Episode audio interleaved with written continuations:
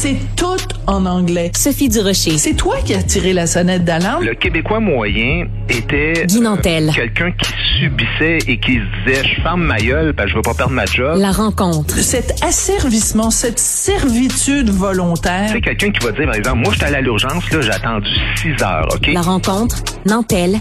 Durocher. Écoute, Guy, écoute, je suis encore en train de rire. Je pense que je vais faire pipi dans mes culottes. Ton, tes échanges sur Twitter avec euh, le soi-disant humoriste Fred Savard, mais c'est à se faire pipi dessus. Ah, je bouffe euh, du woke ces jours-ci, Euh, Ah. je suis repu ma chair, c'est incroyable. Non, j'ai beaucoup de fun parce que c'est c'est pas méchant. Non, mais non. sont plus nono que méchants là, mais euh, non, il faut moi j'ai j'ai Ouais. décidé d'adopter la position euh, suivante, c'est euh, tu sais moi je je m'attaque pas aux personnes en général dans la vie, mais si je marche sur la rue puis que quelqu'un me donne une claque j'ai tendance à répliquer. Euh, et c'est pas mal la même chose que je fais dans l'univers virtuel. Alors, il y en a qui ont mal pris que le, le- le- ma sortie à tout le monde en parle, euh, soit dit en passant, ma sortie qui a été purement provoquée justement par Guilla et non pas par moi. Je suis pas allé là pour euh, pour faire euh, Ben non, que ce soit absolument. comme règlement de compte. Mais euh, il va falloir que ces gens-là apprennent à vivre avec le concept de la démocratie. C'est bien de valeur, mais c'est ça qui est ça et euh, ils sont pas porteurs de la vertu. Alors j'ai totalement le droit de défendre les idées si euh, elles sont pas violentes. Je vois pas en quoi les gens essaieraient de, de me boucher et c'est vraiment ça qui essaye de me réduire au silence. Puis ça marchera pas. Donc euh, les Douité et Fred Savard et euh, Catherine Dorion hier et, et d'autres euh, ne me font pas peur. Mais non, mais c'est parce que c'est drôle. Tu sais, je veux dire, c'est ton métier d'être humoriste. Et là, tu me fais rire parce que Fred Savard, il y a eu comme une chicane parce qu'il t'a reproché. Et en fait, il, il, t'a reproché euh, que tu sois à Richard et moi notre humoriste préféré. Premièrement, il sait pas. C'est peut-être pas toi. C'est peut-être Michel Barrette. C'est peut-être un autre. ben non, Et- elle sait que c'est moi. Non. Et euh, par contre, euh, non, tu es notre préparateur de spaghettis préféré. En tout cas, ton spaghetti est vraiment bon, donc c'est ce que je vais répondre à Fred Savard. Non, mais ça me fait beaucoup rire les gens qui, euh, pour faire bien, euh, pour bien paraître auprès de la petite clique du plateau, euh, pensent que il suffit de cracher sur euh, Richard Martineau et moi. Puis là, ils vont avoir leur patch. C'est comme les Hells Angels. Il faut que tu, euh, faut que tu aies tué quelqu'un pour avoir tes patchs des Hells. Ben, pour avoir tes patchs de la clique du plateau, pour bien paraître auprès, justement, de Guilla et d'autres, ben, il faut cracher sur Sophie et Richard. Fait que lui, il pensait que ça allait se retourner en sa faveur. Mais toi, tu lui as répondu assez rapidement en disant, euh, parce qu'il a dit, euh, si je suis invité à ta première, euh, j'ai dû refuser parce que je commence un nouveau casse-tête ce soir-là. Et toi, tu lui as répondu, si tu as eu une invitation, Fred, elle ne vient malheureusement pas de moi. Mon équipe donne aussi des billets pour des gens sans emploi. Ça vient probablement de là. Écoute, c'est tellement drôle. On a l'impression que euh, ce gars-là est comme jaloux du fait que toi, tu fais des spectacles. Les gens aiment ça aller voir tes spectacles. Tu vends des billets, tu gagnes très bien ta vie euh, euh, en faisant de l'humour.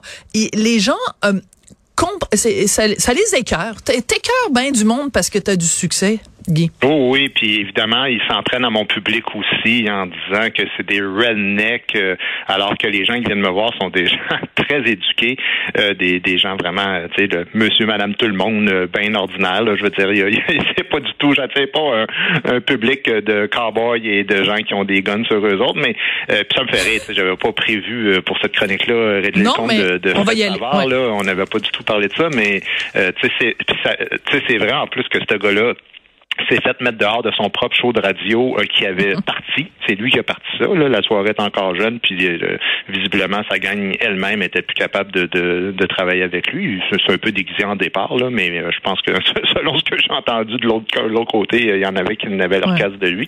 Euh, même chose quand j'étais, il va y avoir du sport. Au début, il devait faire euh, un truc humoristique chaque semaine. Ils l'ont tassé parce que moi, je suis arrivé. Euh, les gars là, juste pour rire, quand je les animais, ils passaient des auditions, ils se plantaient à chaque fois. Fait que de recevoir des leçons d'humour d'un gars Ouais. comme ça, c'est doublement comique en plus. Parfait. Bon, une fois que ça c'est réglé, parlons des vrais sujets.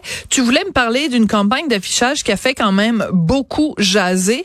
Donc, euh, c'est au cégep de Valleyfield, une campagne contre les violences sexuelles. Donc, toi et moi, on est évidemment contre les violences sexuelles. Sauf que dans cette campagne d'affichage, qui, il faut le dire, est subventionnée par le gouvernement du Québec, on mélange tout et on présente comme la violence sexuelle des choses qui n'en sont pas.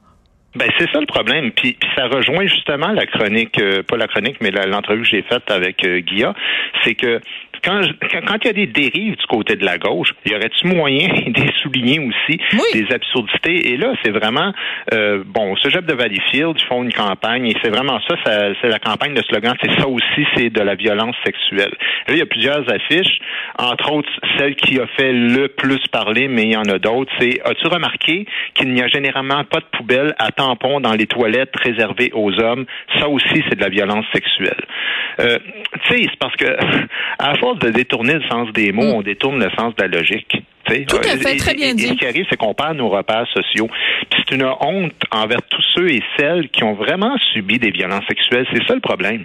Mais oui, tout à fait, parce que à force de, je m'excuse de faire une comparaison, mais à force de crier au loup, quand il y a vraiment de la violence sexuelle, ben là les gens vont dire, ben non, je veux dire, t'as as crié au loup euh, parce qu'il y avait pas de toilette, euh, de, parce qu'il y avait pas de poubelle pour les tampons dans les dans les toilettes euh, pour hommes. Donc quand tu vas vraiment me dire, attention, il y a de la violence sexuelle, je te prendrai moins au sérieux parce que t'as sonné la salène d'alarme pour des choses qui étaient au moindre degré. Autrement dit, c'est qu'on on fait pas de gradation on fait pas de, de, de différence entre quelque chose qui, je pense pas qu'il y a personne qui est roulé en boule parce que dans les toilettes euh, pour hommes, il n'y a pas de, de, de trucs réservés aux tampons. Alors, il faut comprendre ce qu'il y a derrière ça. C'est qu'évidemment, si tu es un homme transgenre et que tu as encore donc ton appareil euh, euh, génital et que donc tu as des menstruations et que donc tu as des tampons, si tu utilises les toilettes pour hommes, c'est sûr qu'il n'y a pas prévu d'avoir des petites poubelles spéciales qu'on a nous du côté des filles où on peut déposer nos tampons et nos serviettes sanitaires. Mais en quoi ça c'est une violence sexuelle? Parce que les mots ont un sens. La violence, ça veut dire quelque chose. Ben exactement, c'est-à-dire que si tu sais revendiquer déjà des des, des, poubelles dans les toilettes pour hommes, déjà, moi, ce serait très débattable et questionnable. Mais si ce n'était que de nommer cette chose-là puis de dire, on veut en avoir, bon, moi, à partir du moment, tu sais, je dis, moi, je dégenrerais ça carrément, là, puis n'importe qui irait n'importe où. Mais à partir du moment où il y a des poubelles déjà, c'est parce que le problème qu'il y a, c'est que tu ouvres une brèche. C'est que s'il y a ça, ben, ce qui va se passer, c'est qu'on va aussi vouloir avoir des urinoirs dans les toilettes pour femmes. Puis là, il va falloir qu'il y ait des systèmes de tuyauterie. Puis il va falloir que parce que oui, mais là tu, tu fais dévier, tu fais un, peu dévier le débat. C'est-à-dire qu'en fait, toi, honnêtement, quand tu vas à la toilette pour faire un numéro 2, euh, qu'est-ce que ça te dérange? Ça te dérangerait quoi? Qu'est-ce que ça t'enlève le fait qu'il y ait une poubelle pour les serviettes sanitaires? C'est pas ça le problème. Non, non, non. Attention, ça, ça m'enlève rien. Mais ce que je te dis, c'est qu'il y a une forme de volonté de se victimiser.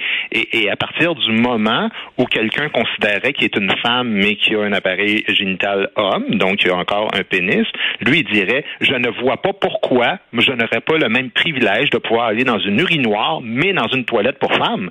C'est, exactement ça leur logique. Parce que leur but, là, c'est pas de dégenrer les toilettes. Leur but, c'est de trouver quelque chose dans leur toilette qui n'est pas ce qu'ils souhaiteraient. C'est de toujours se victimiser. puis la, la raison pour laquelle je te dis ça, puis je vais même être un peu plus fendant, la preuve que j'ai raison, c'est qu'il y a d'autres affiches dans cette même campagne-là, et il y en a une de ces affiches-là qui dit la chose suivante. As-tu déjà eu à descendre deux étages et à parcourir trois corridors pour trouver une toilette où tu te sens en sécurité? Ben, excuse-moi, là, mais ce que tu es en train de dire, c'est que tu as parcouru plusieurs toilettes avant d'en trouver une où toi, tu te trouves enfin en sécurité. Écoutez, y a-tu des viols à tous deux toilettes là, dans ce cégep-là ou comme comment ça marche? Alors, de, de faire une affiche comme celle-là, puis évidemment, ça finit avec c'est aussi ça de la violence sexuelle, ben c'est encore une fois de baser des choses sur le ressenti et non pas sur le pratico-pratique. Oui.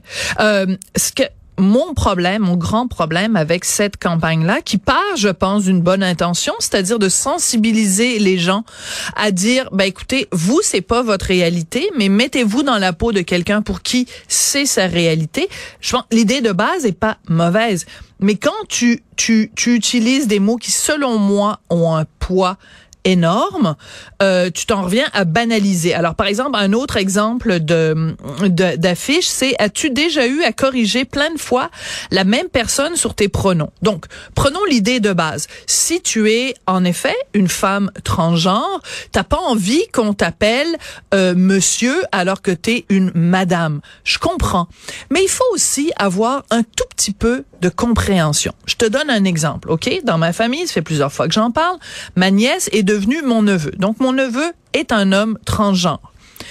Les premiers mois, là, c'est pas vrai qu'on a spontanément, dans la seconde qui a suivi, qu'on l'a appelé par son bon prénom. Sais-tu pourquoi? Parce que ça faisait 25 ans qu'on l'appelait par son autre prénom, son prénom d'avant. C'est comme si toi, demain, Guy, tu me dis, à partir de maintenant, je veux qu'on m'appelle Maurice. Ben, ça se peut que pendant trois mois, de temps en temps, je t'appelle Guy. C'est pas parce que j'aime pas ta nouvelle identité de Maurice. C'est pas parce que je suis mauricophobe. Je ne suis pas mauricophobe. mais, ça, mais ça se peut que. Mon baptistère, c'est marqué Maurice aussi. Alors, t'es comme une, une visionnaire. Non, mais c'est parce qu'il y a plus que ça, hein. En fait, c'est que, aussi par rapport aux pronoms, c'est qu'il y a en ce moment 130 genres possibles. Alors, euh, toi, l'exemple que tu donnes, qui est un bon exemple, ben, c'est l'exemple d'une personne dans toute une famille. Mais il y a aussi, par exemple, tu es un enseignant puis à la commission scolaire euh, de Montréal en ce moment, il y a vraiment une règle comme quoi que c'est que c'est une forme de discrimination de harcèlement. Si tu donnes pas le bon pronom aux, jeunes qui, qui déterminent un pronom qui est évidemment pas euh, il ou elle le standard. Mais là, là, s'il y a 30, 130 genres, il y a au moins 130 pronoms aussi. Alors, tu sais, à un moment donné, là, ça se peut aussi que c'est le cas de Jordan Peterson à l'université euh, à Toronto qui a dit, écoute, là, moi j'enseigne dans une classe, à un moment donné, là, le yel à un, puis le yul à l'autre, puis le blouk, puis le cloum, puis de... Euh, non moi, tu, vous me direz euh, monsieur ou madame, là, mais à un moment donné, il faut que ce soit fonctionnel. Le langage, ça sert à ça aussi. Là. Ouais, j'ai un bon exemple pour toi, puis on va se quitter là-dessus. Euh, j'ai entendu parler cette semaine d'un cas d'une école où il y a euh, une personne non binaire, donc qui étudie euh, à cette école-là, euh, et mais elle n'a pas encore choisi la personne.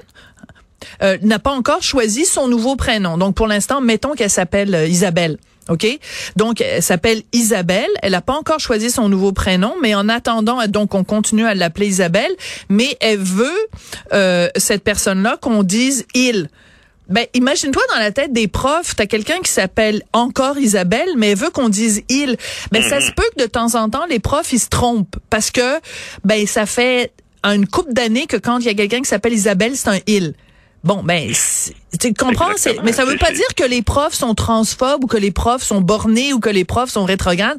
Ça veut juste dire que ça se peut qu'on se mélange à un moment donné. Merci beaucoup, Guy. On se reparle demain. On se parle demain. OK, ciao.